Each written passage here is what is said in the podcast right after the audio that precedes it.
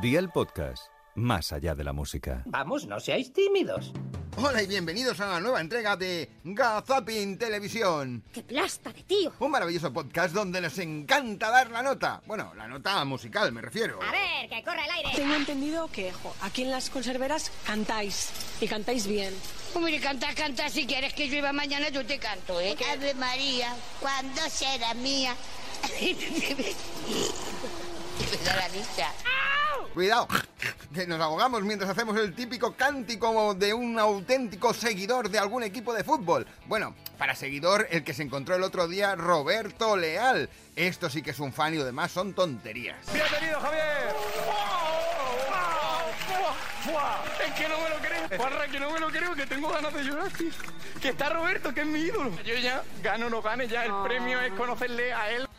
¡Qué bonito! Si es que te caen las lágrimas, si es que esto se hace todo de una forma altruista. Eh, eh, no, no, no era altruista, era altruista. Lo que pasa es que, bueno, a veces uno se lía y no lo tiene muy claro y para eso tiene que buscar una buena fuente de información. Ni más ni menos que el programa I Love You de Antonio Hidalgo. Cuando una persona se levanta a las siete y media de la mañana, se va a arreglar la casa de Dios. Que eso es un sacrificio porque lo hace de manera alturista. alturista. Al turista. Pues lo he dicho No, mal ya la está. vida. Madre mía.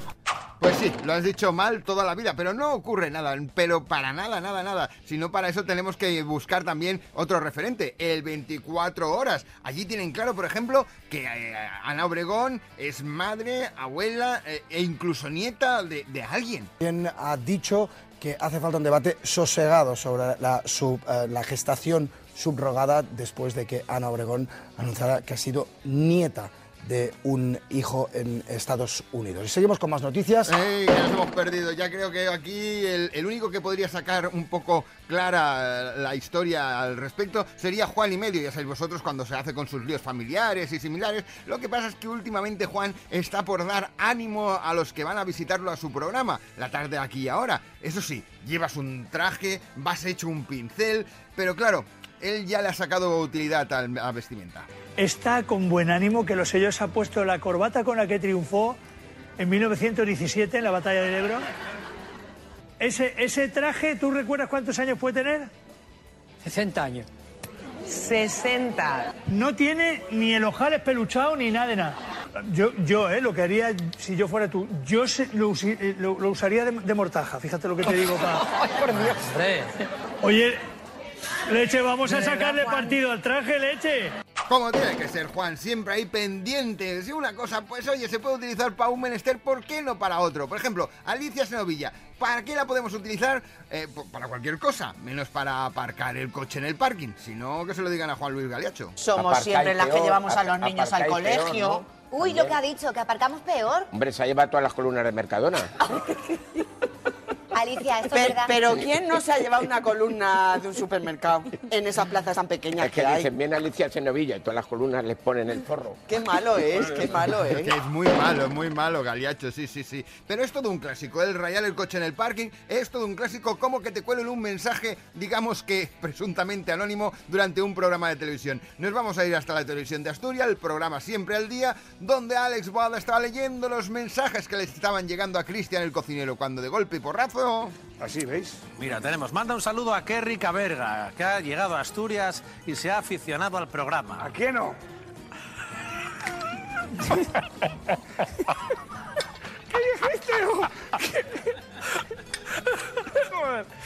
¿Qué, ¿Qué dijiste? Pero que yo entendí algo de ti. No sé qué entendí el nombre. Vuelve a repetir el nombre. Vuelve a repetir ese nombre. No. Ay. Mira, repítelo que no lo escuché bien. Solo me pasa a mí esto. No, no, a ti y a mucha más gente, Alex, tranquilo, no pasa, no pasa absolutamente nada. Lo que ocurre es que la gente tiene mucho tiempo libre. Aunque claro, el tiempo libre, si tenemos que saber la definición de lo que significa, hay que escuchar atentamente a Leo Harlem. Os estáis empeñando tanto en ocupar el tiempo libre que ya es de todo menos libre. Esta es la primera acepción de ocio que aparece en el diccionario de la Real Academia Española de la Lengua. Atención. Cesación del trabajo, inacción o total omisión de la actividad. Subirse en una canoa con ocho desconocidos y jugarse la vida en un río no es ocio. Ocio es mi sofá. Ahora, además de trabajar y cuidar de tu familia, tienes que hacer deporte, tener un hobby, ir a conciertos, hacer cursos de cocina y restaurar muebles. Estamos deseando que llegue el lunes para volver al trabajo y descansar. Hombre, como tiene que ser, si es que es verdad, al final acabas agotado de tanto tiempo libre que tienes. Aquí mejor hacer deporte. Pero está usted genial, porque además aquí donde veis Paula está en la residencia de aquí de Torre de Don Miguel y usted hace deporte todos los días. Ninguno. ¿Ves? O sea, tú estás genial, haces deporte todos los días, ninguno, y te dejan en evidencia. Si es que al final uno, casi casi mejor contar mejillones, que esto también te da mucho prestigio. Es una lata de mejillones normal y corriente que tiene entre 13 y 18 piezas. Ella tiene que averiguar el número exacto, entre 13 y 18. Que sí. Hay entre 13 y 18 piezas. Tienes que decir un número. Si sale exacto el número, te llevas el coche. Eh. ¿Nueve? Pues casi casi que no sería nada que ver con lo que te está diciendo el pobre Pablo Motos. Sí, porque era Pablo Motos, no era Andrés Pajares. Porque Andrés Pajares ya lo imita todo el mundo, incluso sin querer, ¿verdad, Dani Mateos? Y es que... ¿Eh? ¡Que era broma, amigo! ¡Cha, cha, cha, cha, chi! He hecho una travesura del Dalai. ¡Ay! Los chistes budistas del señor del Tíbet. Venid, niños, venid. No es el Dalai Lama, es el Dalai Lame. Y te parte, te parte con él. Bueno, eh, en fin, como dijo Ana Torroja, ay Dalai, ay Dalai, ay Dalai.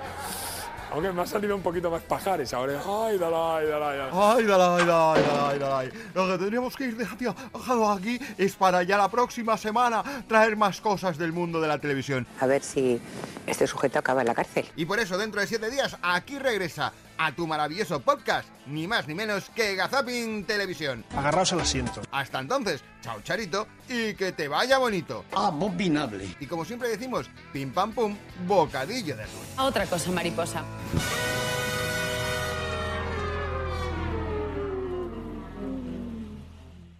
Gazapin TV con Sebastián Maspons. Suscríbete a nuestro podcast y descubre más programas y contenido exclusivo accediendo a Dial Podcast en cadenadial.com y en la aplicación de Cadena Dial.